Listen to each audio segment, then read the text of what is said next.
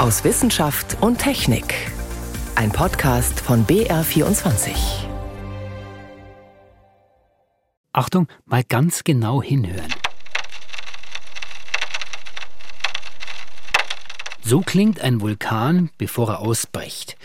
Aber wie kann man diesen Sound nutzen, um Menschen zu retten? Das ist gleich Thema bei uns. Außerdem, wie genau kann eigentlich die Wettervorhersage noch werden? Da haben Forscher eine ziemlich genaue Zahl genannt. Die gibt's auch gleich. Wir wollen auch wissen, wie man die Fragen an KI-Chatbots wie ChatGPT so formuliert, dass die Antworten viel besser werden. Und auch Thema bei uns, wie kann man die Angst vor Spinnen heilen und eine weitere Angst gleich mit dazu. Hallo beim BR24 Podcast aus Wissenschaft und Technik heute mit Stefan Geier. Unter Island, da brodelt es. Diese Woche haben sich wieder Erdspalten geöffnet. Die Lava fließt wieder an und dann über die Oberfläche. Die Frage ist immer, wann bricht der nächste Vulkan aus? Gerade auf Island wird sichtbar, wie wichtig es ist, diese schlummernden und dann, naja, explodierenden Riesen genauestens zu beobachten, damit man eben frühzeitig warnen kann. Aber dazu müssen Experten sehr aufmerksam sein, kleinste Erdbeben deuten, suchen, wo strömt mehr Gas aus der Erde als sonst und vieles mehr. Ein ganzer Werkzeugkasten voller Instrumente, um herauszufinden, wo bewegt sich das Magma unter der Erde eigentlich genau. Was ist da los? Da bekommen Sie vielleicht bald ein neues Werkzeug dazu. Das stammt eigentlich aus der Analyse von Musik. Renate L. berichtet. So klang es im Untergrund der Halbinsel Reykjanes im März 2021, einen Tag vor dem Ausbruch damals. Die Knackser sind kleine Erdbeben, da zerbricht das Gestein unter dem Druck aufsteigenden Magmas. Und es gibt ein beständiges Rauschen, den sogenannten vulkanischen Tremor, der entsteht durch fließendes Magma. Ein Computerprogramm hat gelernt, diese Geräusche zu analysieren und sogar noch eines entdeckt, das man bisher nicht kannte, weil es hinter den anderen verborgen war. Im ersten Schritt musste das Computermodell lernen, welche Vulkangeräusche es überhaupt gibt, erklärt die Seismologin Sarah Sali vom Deutschen Geoforschungszentrum in Potsdam. Und zwar mittels unüberwachten Lernens, also ohne sozusagen etikettierte Vorlagen.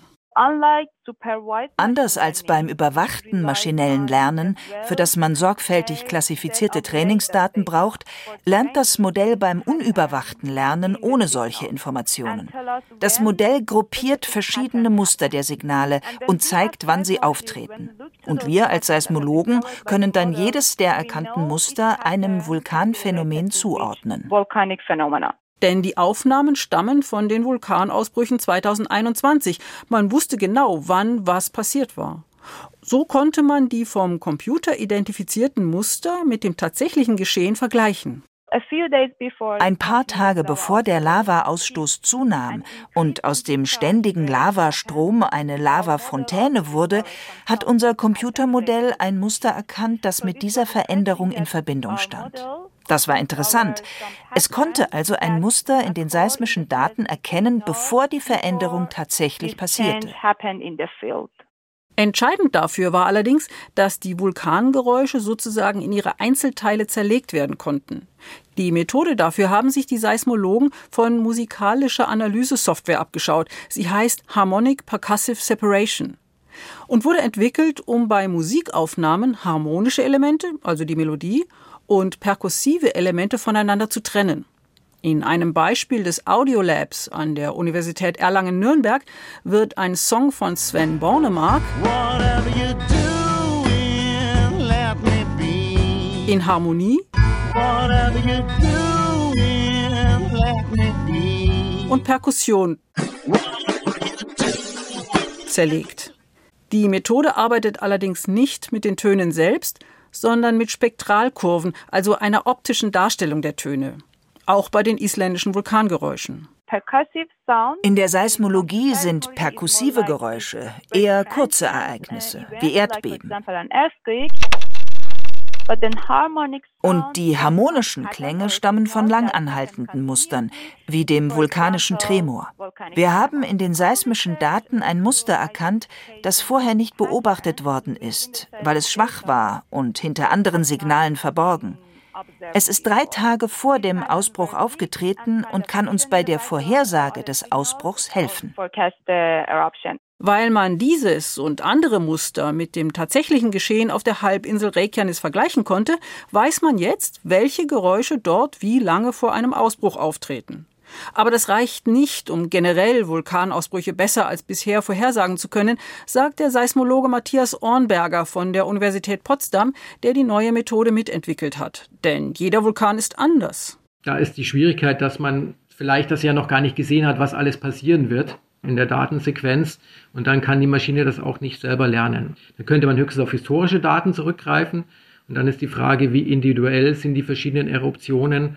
Dann muss man das erstmal anwenden auf verschiedene Vulkane, Vulkansysteme und gucken, gibt es ähnliche Muster, die man immer wieder reproduzieren kann.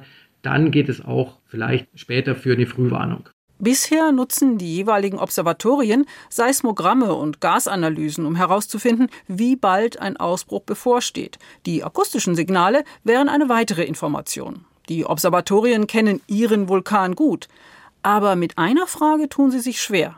Wenn einmal eine Eruption begonnen hat und sie langsam abebbt, zu verstehen, ist es denn jetzt vorbei oder fängt es dann gleich übermorgen wieder an? Und wenn man jetzt dieses Strömungsgeräusch, den Tremor, besser automatisch erfassen könnte, hätte man vielleicht die Möglichkeit zu sagen, Moment, da ist immer noch etwas in Bewegung und es ist vielleicht noch nicht zu Ende, obwohl vielleicht es keine Erdbeben mehr gibt. Und das ist, glaube ich, ein besonderer Aspekt, den man da vielleicht verfolgen könnte. Um diese Frage zu beantworten, braucht man nur Analysen des aktuellen Ausbruchs. Anders als für die Vorhersage, wann ein Ausbruch beginnt. Erst wenn die Software Daten von früheren Ausbrüchen analysiert hat oder von vielen anderen Vulkanen und Gemeinsamkeiten erkennbar werden, erst dann wird es vielleicht auch möglich, noch präziser vorherzusagen, wann der Ausbruch beginnt. Dem Vulkan zuhören und herausfinden, wann er wohl ausbricht. Das war Renate L.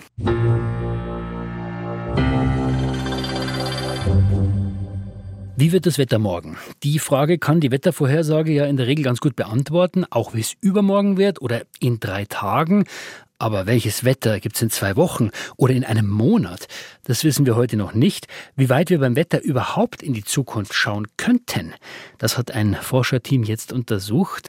Und ob wir das Wetter künftig schon einen Monat vorher vorhersagen können, das verrät Franziska Konitzer. Die Wettervorhersage ist die zuverlässigste Art, die Zukunft vorherzusagen, die wir haben. Und sie wird immer besser. Unsere heutige Sieben-Tage-Vorhersage ist genauso gut wie die Wettervorhersage für vier Tage vor 30 Jahren, dank mehr Wetterdaten, die gesammelt werden und leistungsfähigeren Computern. Für eine Wettervorhersage füttert man ein Modell mit dem Ist-Zustand der Atmosphäre, mit Wind, Winddruck, Temperatur und dann berechnet das Modell, wie sich die Atmosphäre entwickeln wird. Doch man hat gewisse Unsicherheiten im Wissen über den Ist-Zustand der Atmosphäre. Sagt Michael Riemer, Meteorologe an der Johannes Gutenberg Universität in Mainz. Je größer der Vorhersagezeitraum, desto größer werden die Ungenauigkeiten. Die Fehler in der Wettervorhersage wachsen an. Und die wachsen besonders schnell an auf Kleinskalen zum Beispiel für Gewitter. Und das Spannende ist eben, dass jetzt die Fehler von der kleinen Skala vom Gewitter anfangen, auf die größeren Skalen, also auf das von ganz Sturmtiefs zu projizieren. Bekannt als Schmetterlingseffekt. Vor allem Gewitter sorgen dafür, dass es eine Grenze gibt, jenseits der eine Wettervorhersage unmöglich wird. 14 Tage, dann ist Schluss. Doch die Meteorologen haben auch eine gute Nachricht. Noch ist diese Grenze nicht erreicht. Mit verbesserten Beobachtungen von großräumigen Einflussfaktoren wie Wind, Winddruck oder Temperatur könnten künftige Wettervorhersagen für unsere Breitengrade weitere vier bis fünf Tage herausholen.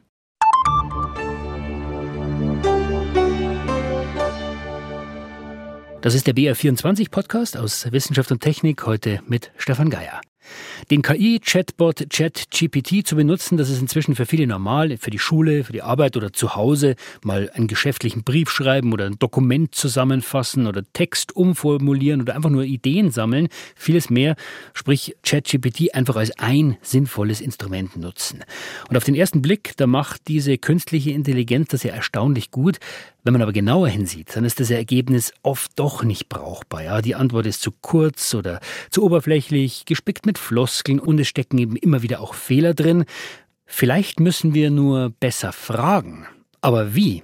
Das schauen wir uns jetzt an. Wie können wir so fragen, dass die künstliche Intelligenz perfekt antwortet? Mein Kollege Enias Ruch hat sich ausführlich damit befasst. Hallo Enias. Hallo. Was ist jetzt der erste Schritt, damit mir die KI eigentlich gleich mal viel bessere Antworten gibt? Es hat sich herausgestellt, dass die Antworten besser werden, wenn du die Rolle mit angibst, die ChatGPT für die Aufgabe einnehmen soll. Also ich bin, Lehrer, ich bin Lehrer, ja. ich bin Schüler, Schreiner, Arzt. Ja, ganz genau. Notar, Sachbearbeiter, was auch immer. Es geht ja immer darum, einen Text zu erzeugen, aber die Texte unterscheiden sich ja je nach Branche und wenn du die Branche mit angibst und die Aufgabe über die Rolle beschreibst, ist das schon mal ein guter Anfang. Und Mach, der zweite Schritt ist, sag präzise, was du möchtest. Dann machen wir es gleich konkret. Ich sage jetzt mal was und du, Enya, sagst, wie ich es besser machen soll. Ja. Also sagen wir mal, ich habe mir Notizen gemacht bei irgendeinem Treffen und dann sage ich ChatGPT, fasse diese Notizen meines Meetings zusammen. Das ist schon mal ein Anfang, da weiß man, worum es geht. Besser wäre es, wenn du jetzt ganz genau noch sagst, wie das ablaufen soll, dieses Zusammenfassen. Also du sagst zum Beispiel, arbeite für mich als Journalistin oder halt als Versicherungskauffrau oder was auch immer. Fasse diese Besprechungsnotizen zusammen in einem einzigen Absatz. Und kannst noch reinschreiben, zum Beispiel äh, so und so viele Wörter lang. Erstelle eine Liste der Personen, die gesprochen haben und zähle jeweils die wichtigsten Punkte auf, die die Personen gesagt haben. Schreibe zum Schluss eine Liste mit den wichtigsten vereinbarten Actions. Mhm. Und wenn du ein Beispielprotokoll hast, dann hängst du das auch noch mit dran und sagst, und hier ist ein Beispieltext. Ne? Und dann kann das Modell genau gucken, ah, so muss ich das machen. Je weniger das Modell raten muss, was du willst, desto wahrscheinlicher ist es auch, dass du es bekommst. Okay, wenn ich trotzdem noch nicht zufrieden bin? Dann kann man immer nachbessern, wie im Gespräch mit einem Menschen. Dann kannst du sagen, wenn der Text zu lang war, ähm, antworte kürzer. Oder wenn es dir nicht gefällt, wie der Stil ist, kannst du sagen, einen Tonfall du wünscht. Also schreib es etwas geschäftlicher. Oder was tatsächlich ganz witzig zum Spielen ist, du kannst schreiben, schreib es witziger oder schreib es im Stil von Barack Obama oder so. Du kannst aber auch sagen, wenn die Antwort jetzt zu oberflächlich ist, erkläre es mir auf Expertenniveau. Oder andersrum, das klappt auch ziemlich gut, erklär es mir, als wäre ich zehn Jahre alt. Dann wird's einfacher. Das heißt, wir haben aber auf der einen Seite jetzt persönliche Erfahrungen, ja, wenn man sich selber da so durchpuzzelt, wie man den perfekten Prompt hinbekommt. Aber das Ganze interessiert auch die Wissenschaft, Ennis. Was hat die Wissenschaft zum Thema Prompt Engineering rausgefunden? Ein Ansatz ist das sogenannte Chain of Thought Prompting, also könnte man übersetzen mit Gedankengang äh, Eingabe. Das heißt, du gibst dem System nicht einfach nur eine Frage oder eine Aufgabe, sondern du zwingst es dazu, in Anführungsstrichen gedankliche Schritte zu machen. Mhm. Ein Beispiel, du könntest sagen, ich habe eine rötlich getigerte Katze, gib mir mal fünf Ideen für einen Namen für diese Katze und dann kommen da irgendwelche Namen, die mehr oder weniger passen. Besser wäre? Besser wäre, Gib mir fünf Namen für eine rötlich getigerte Katze, begründe, warum du diese Namen ausgewählt hast und überlegen wir schrittweise, um den perfekten Namen zu finden. Und wenn du das machst, also sagst begründe und überlegen wir gemeinsam und machst schrittweise, dann kommt meist ein längerer und besserer Output raus mit besseren Erklärungen. Und warum klappt das besser? Es ist eigentlich die gleiche Aufgabe. Also was macht das für einen Unterschied, dass ChatGPT dann eben doch noch begründen soll, warum ihm jetzt der und der Name gefällt?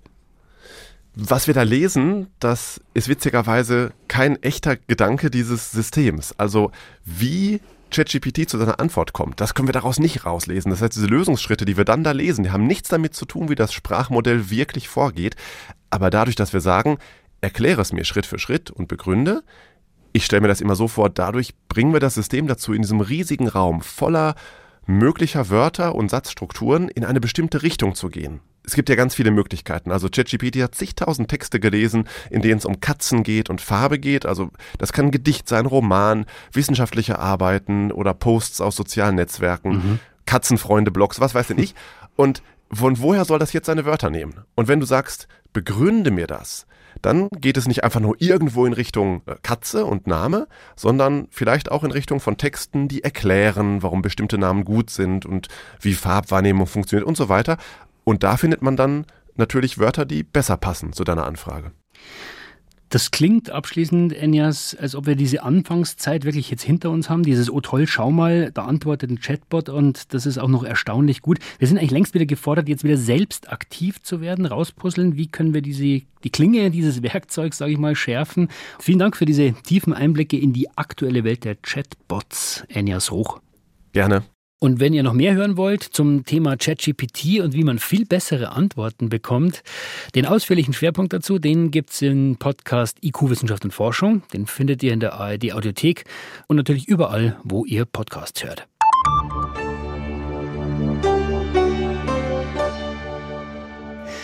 Die eine nimmt sie einfach in die Hand und befördert sie nach draußen, der andere macht ein Glas drüber, Karton drunter und dann ab nach draußen.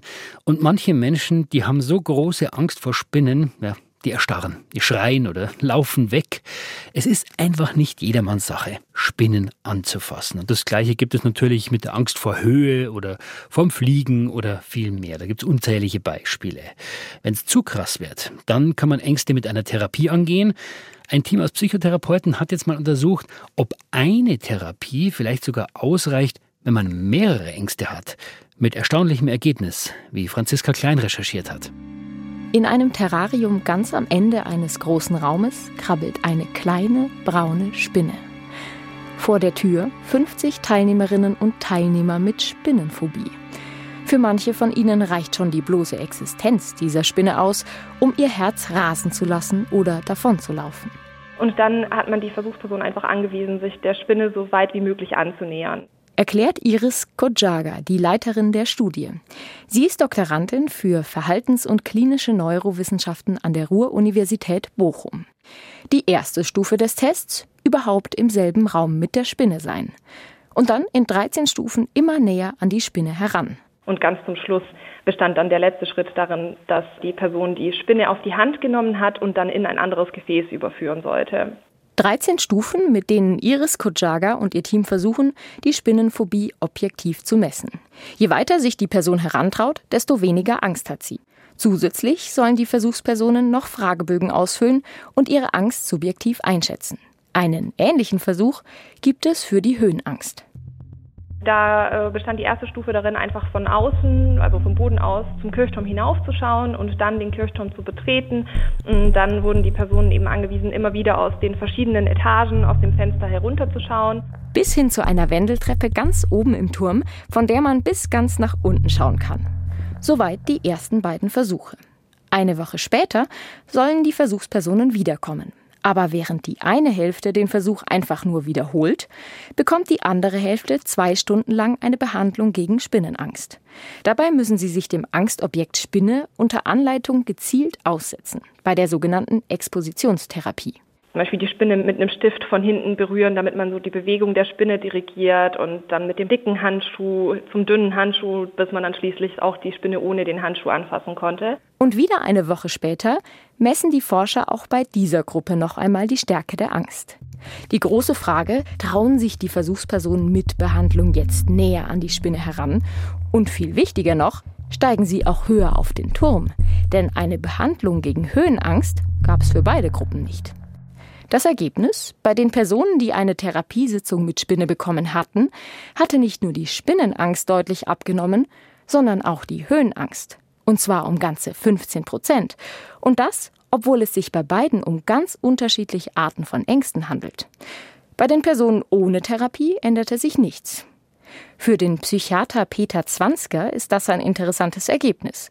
Er ist ärztlicher Direktor des KBO in Salzach Klinikums und Vorsitzender der Gesellschaft für Angstforschung und hat an seiner Klinik ähnliche Erfahrungen gemacht dass quasi die allgemeine Ängstlichkeit eben auch abnehmen kann, wenn es dem Patienten insgesamt besser geht. Es kann also durchaus sein, dass wenn jemand im Prinzip ein bisschen höhenphobisch ist, dass der in einer akuten Erkrankung dann gar nirgends mehr hochsteigen kann und selbst Treppenhaus schwierig sein kann, während hingegen, wenn der wieder geheilt und gesund ist, dann ist es häufig so, dass auch diese Probleme dann verschwinden.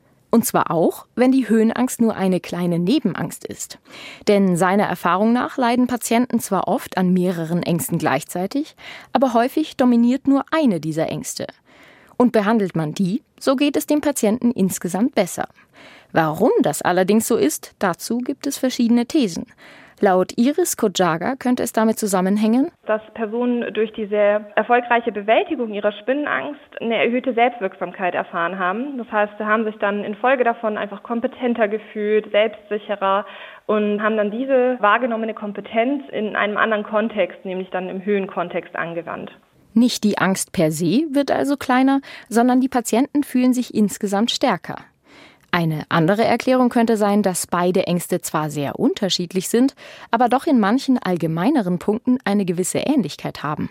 Und wenn das Gehirn verstanden hat, dass die Spinne gar nicht so unkontrollierbar ist, wie sie scheint, dann könnte sich diese neue Erkenntnis auch automatisch auf die Höhenangst übertragen.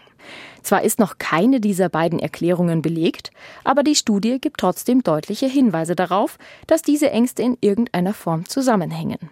Sollten sich die Ergebnisse bestätigen, dann könnte man, so Kojaga, daraus neue Ansätze für die Angsttherapie ableiten. Unsere Ergebnisse sprechen jetzt tatsächlich dafür, dass man die Expositionstherapie eventuell dann auch so gestalten kann, dass nur eine einzige Angst konfrontiert werden muss, anstatt mehrere Expositionssitzungen für jede vorhandene Angst durchzuführen. Der Patient müsste sich also nur einmal trauen, zum Arzt zu gehen.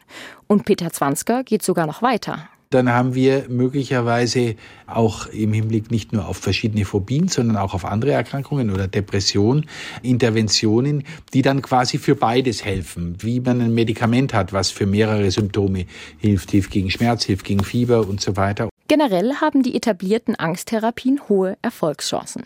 Laut der Deutschen Gesellschaft für Psychiatrie und Psychotherapie, Psychosomatik und Nervenheilkunde bekommen 80 bis 90 Prozent der Patienten ihre Angststörung in den Griff. Mehrere Ängste gleichzeitig bekämpfen mit nur einer Therapie. Zumindest bei Spinnen- und Höhenangst scheint das ganz gut zu funktionieren.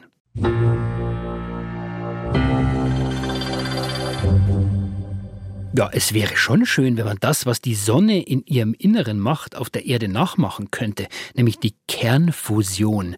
Dann wären viele Energieprobleme wahrscheinlich bis auf lange Zeit erstmal erledigt. Aber bis wir unseren Strom aus der Kernfusion beziehen, da ist es noch ein sehr weiter Weg, weil das Problem ist, bei den Versuchen, die man im Labor macht, da wird meistens mehr Energie verbraucht, als am Ende rauskommt. Jetzt hat ein europäisches Projekt aber einen neuen Meilenstein erreicht. Franzi Konitzer über einen Weltrekord. Two, one, zero.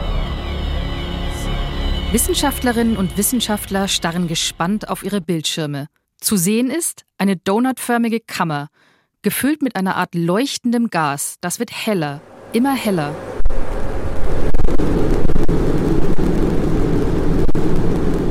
Bis plötzlich Dunkelheit. Nur wenige Sekunden dauert das Experiment in der Kammer der Fusionsanlage JET in England, doch das Ziel ist erreicht. Weltrekord. I think that did it. I think that did it. It's fantastic. 69 Megajoule. So viel Energie haben die Wissenschaftlerinnen und Wissenschaftler im Inneren der donutförmigen Kammer freigesetzt. 69 Megajoule, das ist mehr Energie, als jedes andere Fusionsexperiment bislang geschafft hat und entspricht in etwa dem Energieinhalt von knapp zwei Litern Benzin. Klingt erstmal wenig. Doch das leuchtende Etwas im Inneren der Kammer waren nur 0,2 Milligramm Brennstoff.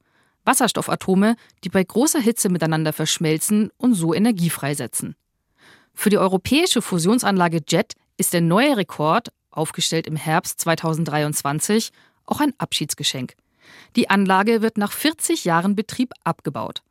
Auch JET hat das seit langem verfolgte Ziel, mithilfe der Kernfusion mehr Energie zu gewinnen, als man reinstecken muss, nicht erreicht. Aber das sollte die Anlage auch nie. Für Europa soll das das Experiment ITER in Frankreich schaffen, das voraussichtlich nächstes Jahr startet. Und mit diesem Weltrekord aus der Kernfusion war es das für diese Woche hier beim BR24 Podcast aus Wissenschaft und Technik. Alle Links zur Sendung packen wir euch in die Show Notes, unter anderem auch einen, da kann man die Schönheit, aber auch die Wucht der Vulkanausbrüche auf Island in spektakulären Bildern nochmal sehen. Im Studio heute war Stefan Geier.